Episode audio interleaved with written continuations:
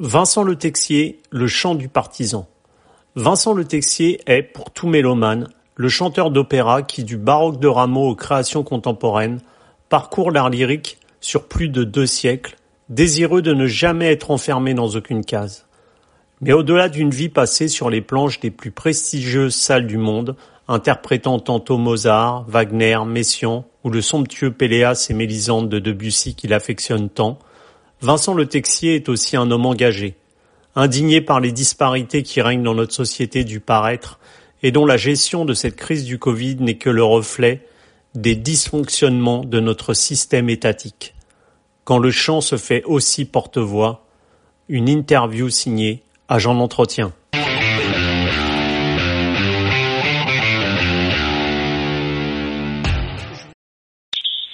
Vincent, bonjour. Bonjour Nicolas. Alors, je voulais savoir tout d'abord comment le, chanteur que vous êtes euh, vivait ce confinement obligatoire euh, qu'on subit hein, depuis, depuis mi-mars maintenant. Bah, écoutez, pour ma part, je le vis plutôt bien, j'avoue. Je le vis en famille, je le vis dans une, dans, notre maison qui est à, Montreuil, dans, le 93. Mmh. On a la chance d'avoir une grande maison, euh. En plus, il fait beau, donc j'avoue que euh, parfois on a presque honte de le dire. Hein, je, le vis, euh, je vis bien. Je dis on a presque honte de le dire parce que je sais qu'il y a des gens, évidemment en premier les soignants, mais aussi, je sais pas, les caissières par exemple, beaucoup de, gens qui continuent à travailler dans des conditions euh, assez terribles et, et, et voilà, parfois on se dit qu'on a beaucoup de chance. bon, voilà. en tout cas, je, je, je, le vis bien, je le vis bien aussi euh, moralement. C'est, mon métier fait que je suis très souvent parti. Là, j'ai, l'occasion d'être avec ma famille 24 heures sur 24 et mmh. c'est pour l'instant ça, ça, se passe très bien et j'en suis très heureux. J'en, j'en profite aussi pour voilà pour ranger, pour organiser. Voilà, c'est, je crois que c'est ça aussi le le, cette crise, ça nous, ça, ça nous remet dans notre vie et ça nous fait prendre un peu de recul par rapport à, à notre vie, par rapport à ce que l'on voudrait en faire, par mmh. rapport à notre passé. Ça nous fait regarder un peu en arrière. Et c'est dans ce sens-là plutôt positif. C'est une sorte oui, de un retour sur soi. Tout, tout, à fait un retour sur soi. Euh, euh, on, on s'aperçoit en fait que d'habitude on, a beau plein d'activités euh, qui nous font sortir de la maison, etc. Mais on, s'aperçoit que moi il y a un truc qui m'étonne, c'est que je au début je me suis dit ben tu, tu, vas trouver le temps long, etc. Et en fait non, je trouve le temps trop court. Mmh. Je trouve le temps trop court. J'ai l'impression qu'il passe plus vite que d'habitude. C'est très curieux comme sentiment. C'est vrai que c'est toute la relativité du temps, en fait, euh, sans rentrer dans, dans, les, dans les théories euh, d'Einstein, c'est vrai que la relativité du temps est complètement modifiée du fait qu'on perd un peu ses repères sur les week-ends, les jours, les heures. Voilà, tout à fait. Oui, on ne sait pas quel jour on est. Euh, le, quel... Oui, le temps se vit d'une façon très différente et pas désagréable, je dois dire. Et, et non, pour, pour moi, c'est en tout cas pour l'instant, une, expérience plutôt euh, très positive. Voilà, on va voir avec la durée. Et, au-delà du chanteur euh, lyrique que vous êtes, je sais que se cache un homme euh, engagé sur pas mal de causes. Je voulais savoir quel était votre regard sur sur cette société et cette, cette crise qui, avec tout ce qu'il y a autour, c'est-à-dire les chaînes d'infos en continu, cette espèce de, mmh de, de, côté anxiogène du nombre de morts qu'on nous affuble chaque jour. Euh, mhm. Quel était votre regard plus, plus générique sur la société actuelle? Euh, Bon, déjà, euh, je, je, par rapport au début du confinement, je, je passe quand même moins de temps à, à m'informer pour essayer de, de, de, tout savoir, etc. J'ai pris un peu de recul par rapport à ça. Je reste toujours très informé, évidemment. Voilà, je suis comme ça j'ai toujours aimé le débat d'idées, j'ai toujours, je me suis toujours intéressé à la société, à, voilà, au monde tel qu'il est, tel qu'il fonctionne. Donc euh, ça, ça ne va pas changer. Mais j'ai pris quand même là aussi un petit peu de recul. Euh, vous parliez de chaînes euh, d'infos en continu, mais en fait, pour moi, c'est plus des chaînes de propagande, en fait. Euh, c'est vrai qu'elles sont anxiogènes. Et on sait que la peur est un instrument de pouvoir euh, formidable. Et, Et je dirais, moi, je parlerais vraiment de, de, de, propagande. Voilà. Je pense que toutes ces chaînes, BFM, etc., toutes ces chaînes privées qui appartiennent euh, aux, mêmes milliardaires qui se partagent euh, la richesse euh, en France, sont là pour faire de la propagande et elles font de la propagande. Voilà, c'est ça. Donc, moi, je les regarde, mieux je me porte. En général, c'est quand je suis tout seul en production que je, regarde pour m'informer, pour voir un peu comment ces chaînes-là fonctionnent et mm. ce qu'elles disent, etc. Mais là, comme je suis chez moi, je n'ai pas la télévision en plus, donc vraiment, je, mm. m'éloigne de ça parce que mais, mais ce sont pour moi des, des instruments de propagande terribles. Moi, je suis très sensible, pour revenir un peu sur votre question, je suis très sensible évidemment à ce qui se passe au niveau de la santé, de l'hôpital, etc. Je trouve que c'est une honte ce qu'on a fait avec la santé et l'hôpital en France depuis 15 ans, mais même plus de 15 ans, 30 hein, ans, 40 ans. Mais ça a été en s'accentuant. Euh, déjà, avec le nouveau gouvernement, il y a encore 4000 lits qui ont été supprimés euh, depuis que ce gouvernement est en fonction. Donc euh, voilà, évidemment, comme beaucoup, j'espère. Pardon? Je disais, on a l'impression effectivement qu'aujourd'hui, on, porte au pinacle les, soignants, mais en oubliant euh, qu'ils ont été en grève et qu'ils le sont encore aujourd'hui. Et on a l'impression qu'on prend en considération leurs demandes que le dos au mur aujourd'hui. Exactement, exactement. Seulement là, on s'aperçoit qu'ils sont absolument utiles, ces gens-là. Tous ces gens qui travaillent en ce moment, s'ils n'étaient pas là, les éboueurs, les, les, les caissières, les, évidemment tous les personnels de santé, mais ça, j'en parle même pas, c'est mm. tellement évident. Mais il y a ces gens-là, s'ils n'étaient pas là, on ne pourrait pas vivre. Mm. On ne pourrait pas vivre. Ça me fait penser quand les, les éboueurs s'étaient mis en grève. Il, y il y avait des gens qui trouvaient ça scandaleux parce que, mais d'abord, est-ce qu'on sait que les éboueurs ont 15 ans de moins d'espérance de vie que, que la moyenne euh, euh française? 15 ans de moins? C'est la même chose pour les égoutiers, par exemple. Et si ces gens-là n'étaient pas là, aucune vie sociale ne serait possible dans les grandes villes, en, particulier dans les grandes villes. C'est peut-être le point positif du confinement, c'est que ça nous aura, ça aura permis de mettre en lumière tous ces gens qui sont entre guillemets les, un peu les oubliés de notre société. Exactement, exactement. Mais ce que j'espère, c'est que euh, après, après le confinement, tout ça, voilà. J'espère que là, les gens vont continuer à se rappeler de ça et vont faire en sorte que ça ne soit plus possible, parce que c'est pas une prime de 1500 euros euh, aux, soignants qui va régler l'affaire. C'est mm. pas ça qu'ils veulent les soignants. Hein. J'ai vu une, une, vidéo d'une infirmière qui est très en colère contre ça, qui la refuse même cette prime. Mm. Elle dit c'est pas ça que je veux. Moi je veux des moyens pour l'hôpital, etc. Et moi j'ajouterais, moi je veux que les, les, les personnels hospitaliers euh, soient mieux payés. C'est absolument anormal que les, les, les, infirmières, par exemple, ou les aides-soignantes, euh, soient parmi les moins bien payées dans, dans la communauté européenne, mmh, mmh. alors qu'on est la sixième puissance mondiale. Mmh. C'est un scandale absolu. C'est un, un des, des, des, une des activités les plus, les plus, les plus éreintantes, les plus fatigantes, les plus avec d'énormes responsabilités. Ces gens-là sont payés une misère pour, pour le travail qu'ils fournissent. Donc j'espère que après, on n'oubliera pas. Euh, on n'oubliera pas et qu'on n'oubliera pas où sont les responsabilités. Quoi. Mm. les responsabilités. Comment se fait-il qu'il y avait euh, encore en 2013 un milliard de masques en provision? Euh, qui étaient à disposition en cas de problème et à partir de 2013, on a diminué, on a diminué tout ça. Mm. Et voilà. Après, on nous dit euh, l'aboutissement de tout ça, c'est qu'en pleine crise, en pleine pandémie, euh, on, on, sort des, des, des, des, monstruosités comme euh, le masque ne sert à rien, euh, etc. Enfin, chose, chose sur laquelle s'insurge tout le personnel médical et le personnel soignant maintenant. Et c'est vrai que c'était le message qu'on faisait passer à un moment, comme quoi le masque n'était pas nécessaire, alors qu'aujourd'hui on a complètement changé de discours. Bah oui, il n'était pas nécessaire pour, pour la simple raison, c'est qu'il n'y en avait pas. Quoi. Et donc on pouvait pas dire. Mais, justement, l'honnêteté aurait voulu qu'on dise euh, oui, oui. Malheureusement, le, le, il faudrait des masques pour vous protéger vraiment, mais nous n'en avons pas à, à, cause de la politique qu'on a suivie depuis longtemps, quoi. Alors pour revenir, pour revenir à la musique, euh, oui.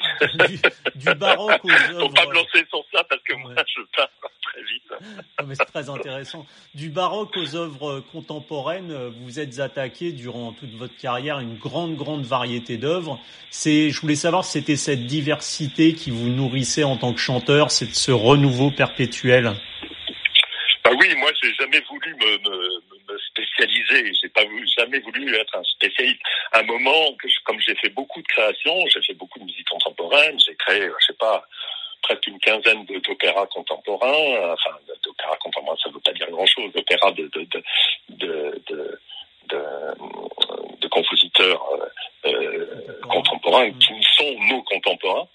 Euh, j'entendais ah oui le texte est formidable pour la musique contemporaine etc. Mais moi j'ai jamais voulu devenir un spécialiste c'est vrai que j'ai fait de la musique baroque, j'en fais, j'en fais plus trop parce que l'évolution de ma voix m'amène vers d'autres répertoires. Mais j'ai fait surtout de la musique baroque avec Martin Koffi et les musiciens du Louvre au départ. Il y a une production qui m'a énormément marqué, c'est celle de Platé à l'Opéra de Paris, dans laquelle j'ai interprété notamment le, rôle de Jupiter, voilà, dans une mise en scène de, Laurent Pelli. Ça, c'était un, souvenir formidable. On l'a fait, on l'a fait dans plein d'endroits en France et à l'étranger. Ça, c'est un de mes grands souvenirs de musique baroque. Mais c'est vrai que mon, mon répertoire va bah, de cette musique-là jusqu'à à la musique qui se crée actuellement.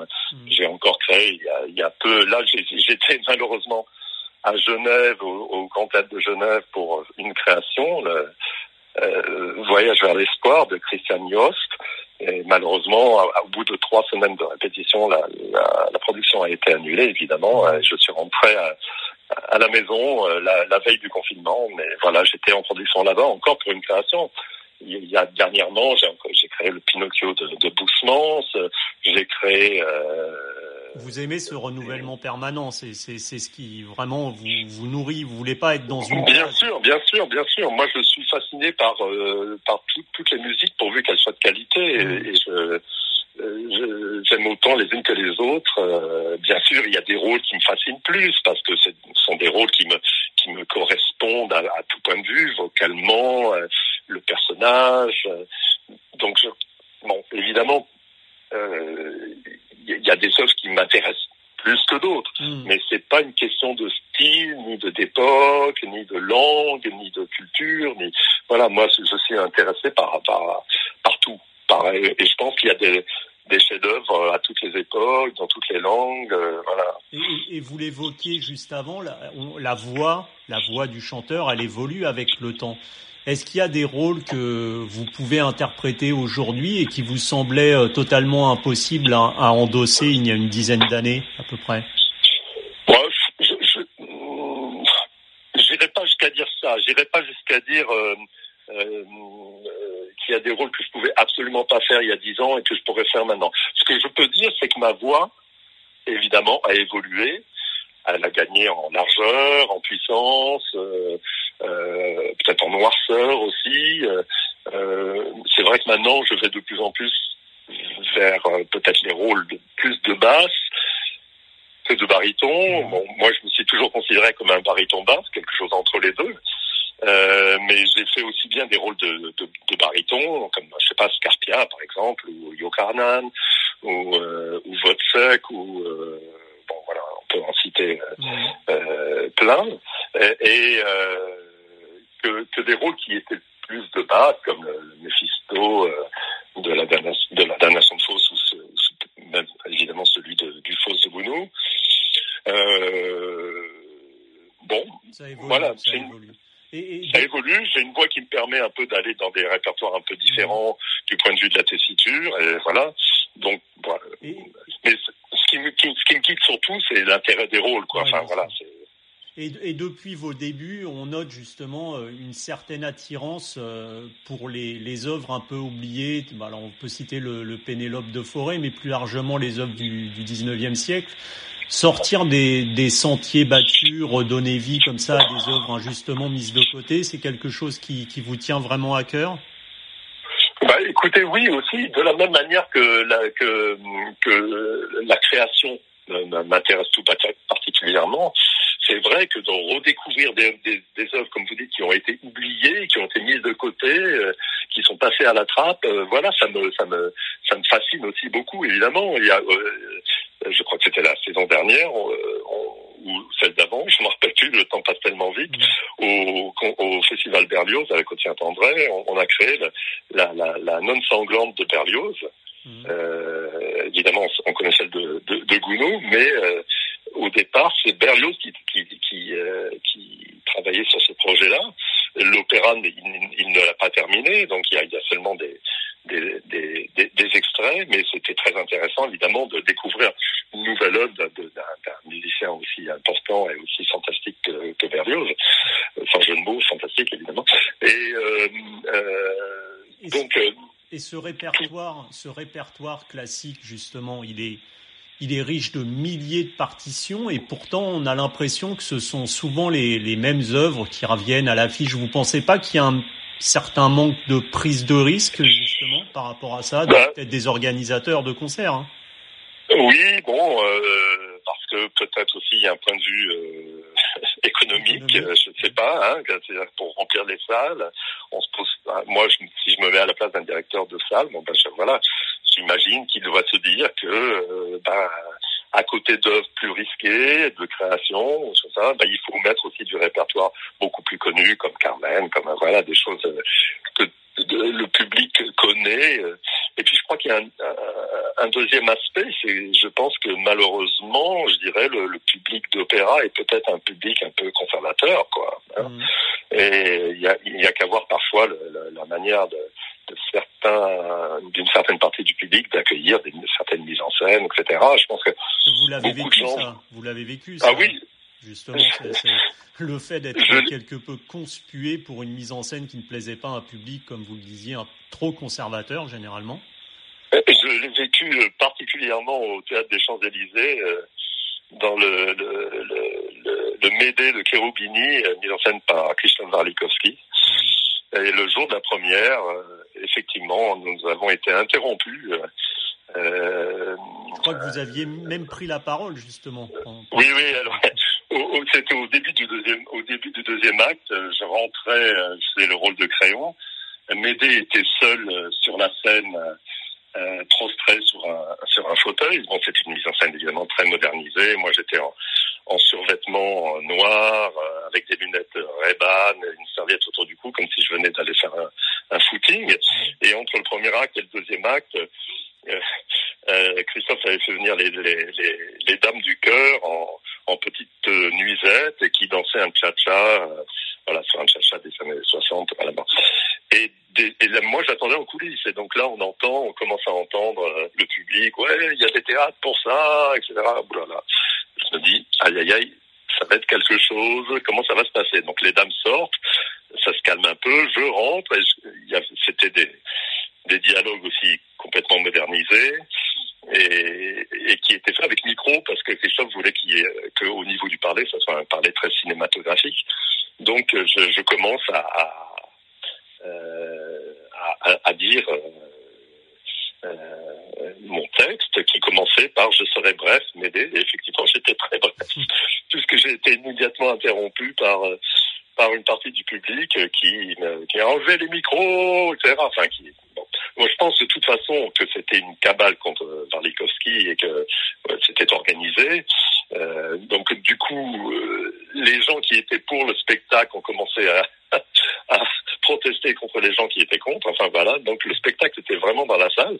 Nous, on était complètement euh, bloqués sur la scène, on pouvait pas euh, continuer. C'était un dialogue sans musique. Euh, euh, Christophe Rousset qui était dans le dans la fosse, euh, lui attendait, ne savait pas non plus quoi faire. On était tous bloqués. Et tout à coup, une dame dit bah, si ça ne vous plaît pas, vous n'avez qu'à sortir. Et donc j'ai trouvé que c'était une très bonne idée. Et comme j'avais le micro, je me suis tourné vers le public et j'ai dit oui, c'est une très bonne idée, sortez. Et donc là, les gens, les gens qui, qui, étaient pour le spectacle m'ont applaudi à tout rond pendant cinq minutes, qui a réussi à faire taire le, les gens qui étaient contre. Et le, le, le spectacle a pu se, a pu se, se continuer, euh, a pu se dérouler. C'était un duo déjà très violent entre Crayon et, Médée, mais là, il était d'une violence très grande. Et à l'entracte, euh, Christophe aussi m'est tombé dans les ventes disant tu nous as sauvés, tu nous as sauvés. Mais bon, c'est fou parce on en a parlé dans le, dans, dans, dans, le, dans à l'étranger, dans le New York Times, enfin voilà, donc là, il y a eu une polémique sur sur Internet et, celui qui a été un peu visé comme organisateur du truc, parce que je pense que effectivement il y avait quelqu'un qui avait organisé tout ça, euh, a répondu au, au, site euh, en disant que notamment que Monsieur Le Texier aurait dû faire preuve de plus de respect pour le public sans lequel il ne serait rien. Donc c'était c'était incroyable parce que évidemment c'est eux qui interrompaient le spectacle et ça se retournait contre moi qui, qui manquait de respect pour le public. C'était mais c'était c'est un, des plus souvenirs les plus forts de, de ma carrière parce que c'est la seule fois que ça m'est arrivé à ce mm. point-là. Et après, au niveau des saluts, c'était terrifiant. Enfin, c'était bon. Christophe Wardikowski adore ça. Il adore se faire huer, mais là, il a été servi vraiment. Et pour, et pour revenir un peu en, en arrière, euh, je sais que vous avez euh, participé euh, euh, au, à des masterclass avec Elisabeth Schwarzkopf, Walter Berry mhm. ou Anne Sauter, qui sont des, des monstres et des figures légendaires de l'opéra. Mhm. Je voulais savoir ce que vous gardiez de, de ces rencontres avec de telles légendes. Bah moi, je dirais que Ludwig, qui était aussi qui intervenait au, au, au sein au, pendant mes études de, de, à l'école d'art lyrique de mhm. l'Opéra de Paris, qui est située à l'Opéra Comique à l'époque. C'est là que j'ai pu la rencontrer, que j'ai pu rencontrer Hans Sauter qui est devenu un peu mon, mon idole. Hein, voilà. Et je dirais qu'avec ces gens, c'est plus le, comment comment dire, c'est plus le contact direct avec ce qu'ils sont. C'est plutôt ça qui nous qui nous marque. Moi, je me rappelle de, de Hotter qui, dans la salle de danse euh, de l'opéra comique, tout en haut de l'opéra comique, était assis sur une chaise, donnait des exemples, et, je, sentais sous moi le plancher de, la salle vibrer. c'est quelque chose qui m'a énormément marqué. Il disait aussi, euh, je chante l'opéra allemand comme l'opéra italien des choses comme ça qui, qui, me, qui, qui me restent. C'est des phrases qui vous marquent en fait, c'est des, des, des, modes de voilà, des, de, de pensée. C'est même physique, c'est même mm. physique d'être de, d'être en contact avec ces gens-là, avec tout, tout ce qu'ils ont, tout ce qu'ils avaient derrière eux. Enfin, mm. bon, pour moi, auteur, évidemment, c'est voilà, c'est c'est un, un, peu pas un idéal, mais je dirais euh, c'est ce que je cherche en tout cas. Ça, ça veut dire qu'il n'y ait plus de différence entre la voix, la technique, la musicalité, euh, l'intelligence, enfin tout est un. On peut plus mm. diviser chez Hotter. On peut plus dire ah oui tiens quelle belle voix, mais le reste non. Tout est là, tout est là, tout est là, tout est unifié. Et voilà, pour moi c'est un peu l'idéal de ce que doit être le de ce que doit être le chant quoi. Et euh, Golo de, de Péléas et Mélissande semble être un, rôle qui, vous colle à la peau depuis euh, presque le début de votre carrière.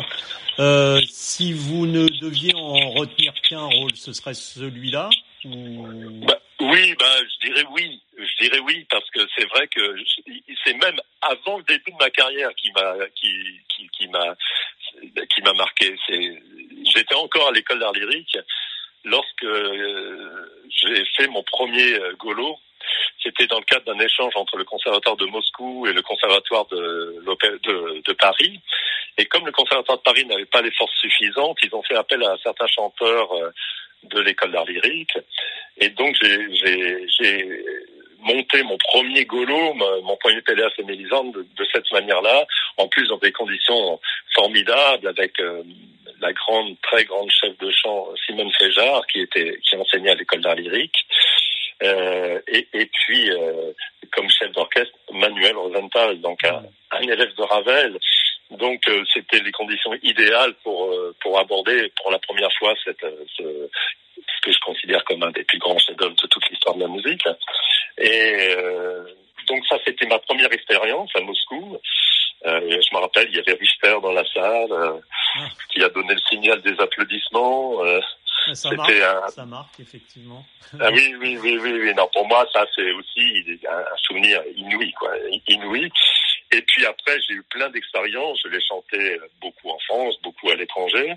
Et il y a une expérience qui m'a marqué euh, plus particulièrement, c'est celle des impressions de Péléas de Peter Brook. Mhm. Et, euh, et voilà, et ça, c'est une expérience fondamentale pour moi. Et, vous, évoquez, vous, évoquez, euh, vous évoquez Peter Brook. Justement, on, le disait euh, par rapport à, l'opéra. L'opéra, n'est pas euh, qu'un chanteur ou des chanteurs, c'est aussi un metteur en scène et sa vision toute particulière euh, qu'il a de l'œuvre. Alors parfois, ça peut être mal interprété ou mal pris par le public, comme vous le disiez. Mais est-ce que justement cette rencontre avec Peter Brook, est-ce que ça a été aussi un moment clé de votre carrière? Ah oui, oui, oui, absolument. C'est ce que, ce que je vous disais. C'était pour moi, je dis toujours, il y a un avant et un après Brooke.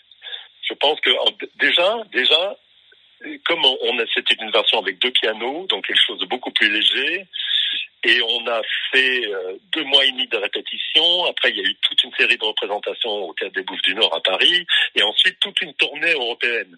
C'est une, expérience qui a duré 7-8 mois. C'est unique dans le monde de l'opéra. En général, une production d'opéra, c'est un mois et demi, en gros. Hein, un, mois et demi et deux mois, quoi. Là, c'était presque, enfin, c'était énorme, c'était énorme.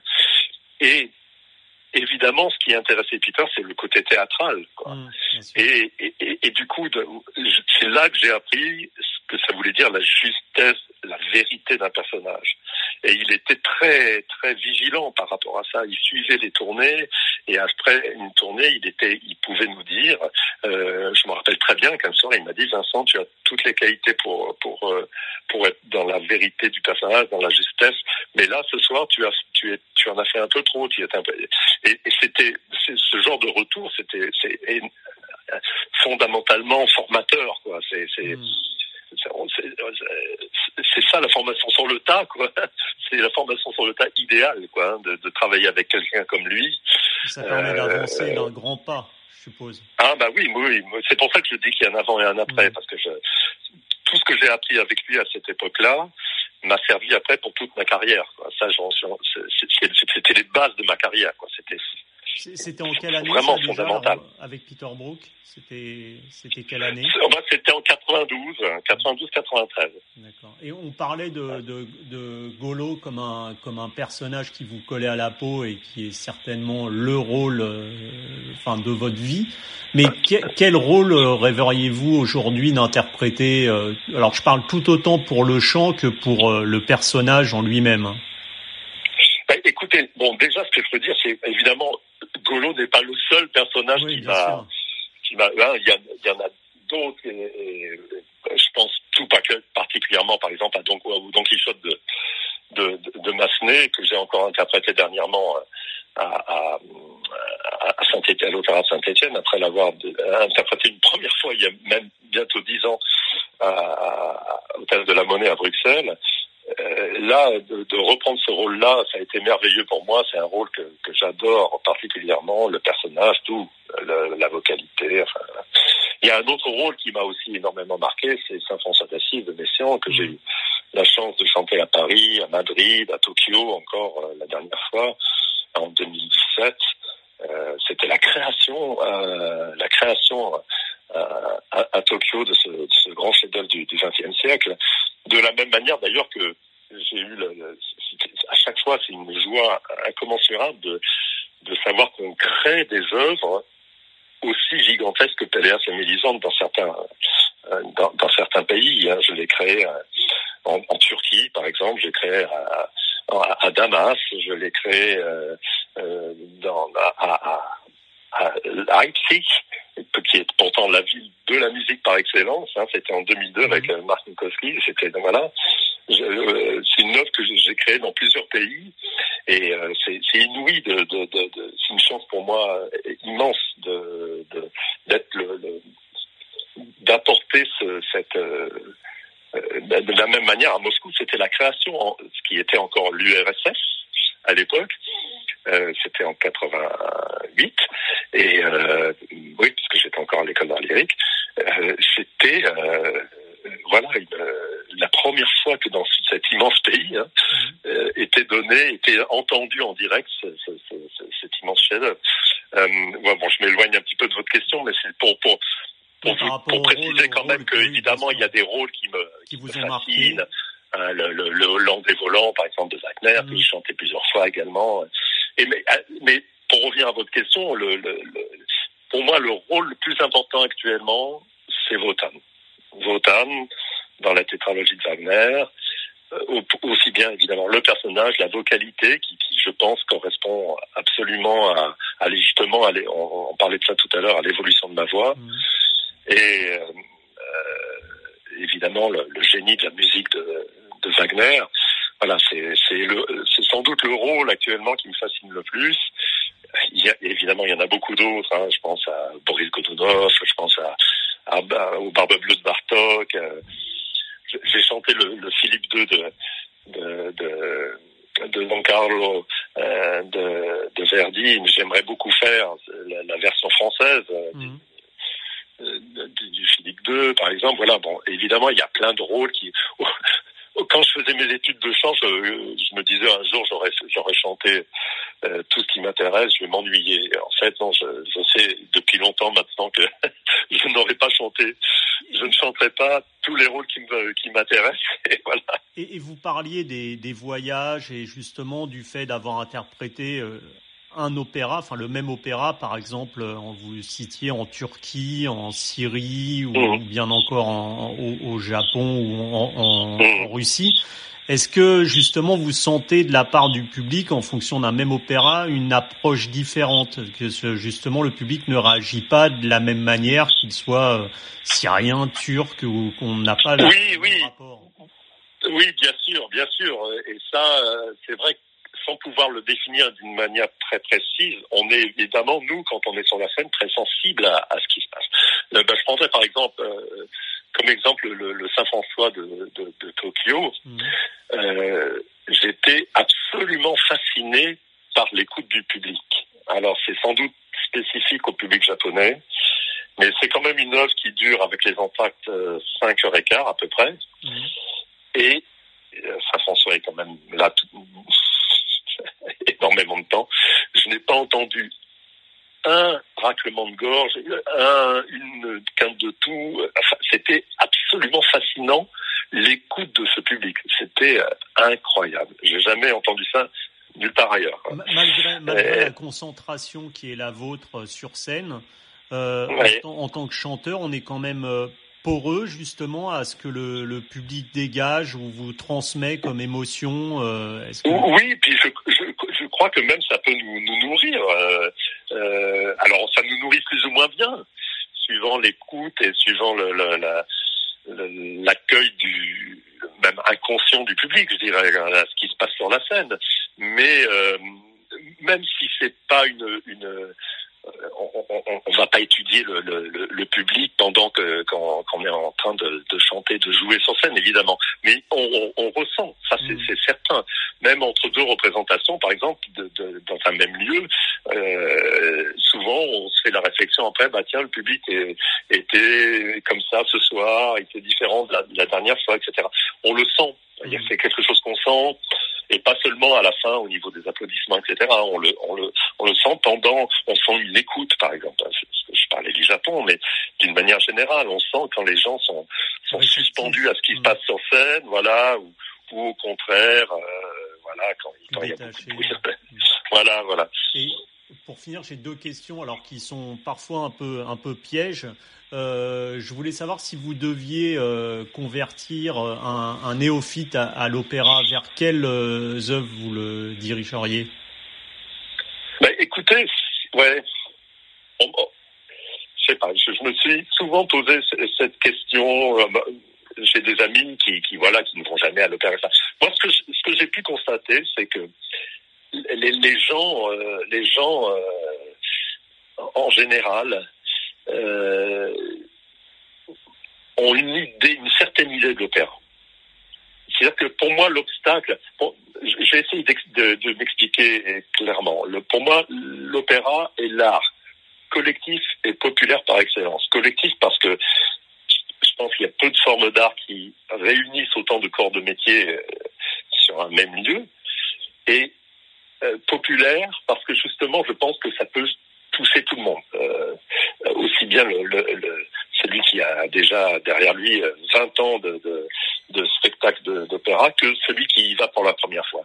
Et, et souvent, même pour des œuvres comme Péléas, souvent j'ai vu ça, j'ai vu des gens qui n'étaient jamais à l'opéra, que j'ai fait venir parce que on se connaissait, que j'étais dans une ville où ils habitaient, et qui après étaient complètement euh, bouleversés et, et, et, et s'étaient ouverts à l'opéra. Je pense que c'est pas si difficile que ça, quoi. C'est pas si difficile que ça. Donc, trouver une œuvre, alors on pourrait dire, oui, des œuvres pas trop difficiles, bon, évidemment, les grands chefs-d'œuvre comme Carmen, etc., bon, même les gens qui, qui, qui sont jamais allés à l'opéra connaissent un peu les airs de Carmen, bon. Mais, mais, mais je pense même qu'avec des œuvres plus, moins, moins évidentes, comme, comme, même comme Péléas, par exemple, c'est vrai que Péléas, c'est pas, voilà, c'est, en plus, Péléas, c'est un, c'est un, ovni, hein. Rien ne ressemble à Péléas, ni avant, ni après. C'est vraiment une pièce unique, hein, je dirais. Mais vous pensez euh, que justement, pour faire découvrir l'opéra, plus que faire écouter un disque, rien ne vaut le fait d'inviter ou de, d'emmener quelqu'un à l'opéra. Parce que comme vous le disiez c'est l'opéra c'est le théâtre c'est la danse c'est le chant. Donc euh, effectivement ça, oui, voilà, voilà. ça se vit plus que ça ne s'écoute presque. Oui c'est ça. Et, je pense que ça serait une question très importante. Ça fait longtemps que je rêve de ça de réunir plein de gens qui interviennent dans, dans le dans l'univers de l'opéra, évidemment des chanteurs, mais des metteurs en scène, des chefs, des instrumentistes, des, des, des gens de l'administration, etc., et de se réunir et de voir comment on pourrait organiser l'opéra autrement pour que justement il soit à la fois plus euh, euh collectif, mmh. qu'il y ait moins de, de hiérarchisation, comme il y a surtout beaucoup dans les grandes maisons, et plus euh, plus populaire. Comment toucher un plus grand public Parce que c'est pas seulement une question de de moyens. Bien sûr, c'est une question de moyens. Évidemment, l'Opéra de Paris, euh, voilà, les places quand même, même s'il y a des efforts qui sont faits, euh, tout le monde évidemment ne peut pas se payer de, de, de place à l'opéra. En tout cas, bon, dans des grandes salles comme l'Opéra de Paris. Euh, mais c'est pas seulement ça. C'est vraiment une question de, de comment dire, de, de, de les gens pensent que ce n'est pas pour eux. Mmh, l'opéra, malheureusement. Il y a une euh, idée préconçue. Oui, une idée préconçue, comme si c'était réservé à une espèce d'élite. Mmh. Et, dans les faits, c'est un peu ça, hein, c'est réservé à une espèce d'élite. Euh, euh moi, quand j'étais invité, quand je travaillais euh, beaucoup à l'Opéra de Paris, j'étais invité euh, pour voir des spectacles. J'étais dans les dans les meilleures places. Je voyais qui était autour de moi. Hein. Bon, mmh. voilà. Oui, c'est enfin voilà, c'est c'est vrai, c'est une réalité. Ça l'est peut-être moins en Allemagne où l'opéra est, quelque chose qui est beaucoup plus euh, dans les mœurs. Et on va à l'opéra beaucoup plus facilement qu'en France. c'est comme si on va, mm. voilà, c'est comme si on va au théâtre ou, ou même au cinéma. Mm. Enfin, on va à l'opéra. Voilà, c'est une, une, habitude. C'est très différent, c'est organisé d'une façon très différente en Allemagne. C'est théâtre de répertoire, c'est des troupes, etc. Bon.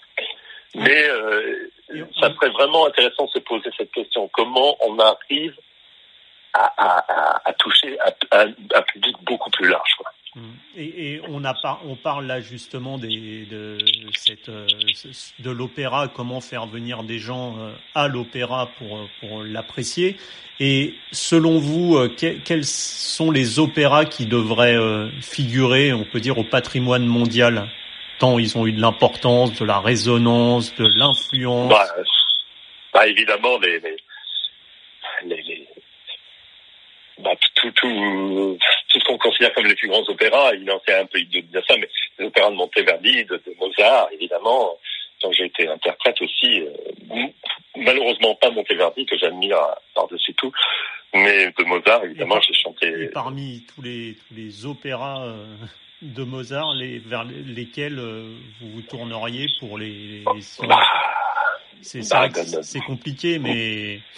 Bah, Don, Don Giovanni, mm. évidemment, mais la flûte, euh, évidemment, mais, mais Così. je veux dire, il y a pratiquement tout ce qu'il a écrit, ce ne sont que des chefs-d'œuvre, donc euh, forcément, voilà. Donc, mais, mais après, il y a, il y a beaucoup d'autres opéras, les opéras de Wagner, Péléas, évidemment, Saint-François d'Assise. À toutes les époques, il y a des chefs-d'œuvre mm. comme ça qui, qui, euh, qui méritent évidemment d'être au Panthéon. Quoi. Mais bon, après, ça dépend aussi des goûts de chacun. Ça, mm. euh, bon, c'est vrai que c'est un, un, peu Enfin, il y, y, en aurait beaucoup. En tout ouais, cas, bien sûr. Hein, c'est toujours difficile de faire un choix. Euh, voilà, les, opéras perdus, évidemment. Enfin, oh, moi, moi, il y a une chose, je, je regrette. Le seul, peut-être la seule chose pour laquelle je regrette de ne pas être ténor, c'est que je ne pourrais pas chanter Othello. je trouve ça tellement merveilleux cette œuvre, c'est inouï. Et des et, de Mario del Monaco. Euh, oui, oui, oui. Bah, moi, je suis très. Euh, oui, oui, oui, non, moi je trouve ça fascinant, quoi, cette, cette, localité. Et, bon, voilà. Ok, bah écoutez, Vincent. je pense qu'il y a des, il y a des, il y a des chefs-d'œuvre dans toutes les, dans toutes les époques, toutes les époques et, tout, et toutes, toutes les langues et tout, toutes les traditions, voilà. Donc, euh. okay. Mais, mais, mais mais en même temps, je, je voudrais peut-être juste finir sur ça pour dire aussi que euh, bon, à ceux qui vont nous lire ou nous écouter que euh, que l'art lyrique, bah, c'est pas seulement l'opéra aussi, c'est aussi le c'est aussi il y a d'autres choses. Il y a évidemment l'oratorio, mais il y a aussi le, la mélodie et le lead. Hmm. Ça, c'est c'est deux, deux sont deux deux domaines qui m'ont qui sont centraux dans ma carrière, enfin, qui, euh, auxquels j'ai toujours voulu donner une grande place ça, je pense que ça me vient de, de, celui qui a été mon premier maître, qui, qui était Udo Reinemann, qui est malheureusement décédé, et euh, qui m'a ouvert à tout, ce répertoire-là qui me fascine énormément. Pour revenir à Rotter, par exemple, euh, c'était fascinant de voir que quelqu'un qui, qui était sans doute le plus grand Zotan du XXe siècle euh, était capable de chanter un voyage d'hiver de Schubert d'une manière si humaine et si donner cette intimité à cette voix immense. Voilà, ça, ça, je reviens à cette fascination pour Potter à, à ce niveau-là. Okay. Bah, merci beaucoup pour toutes ces précisions, Vincent. Bah, merci à vous. J'espère à très bientôt. Bah, bientôt. Au revoir. Au revoir.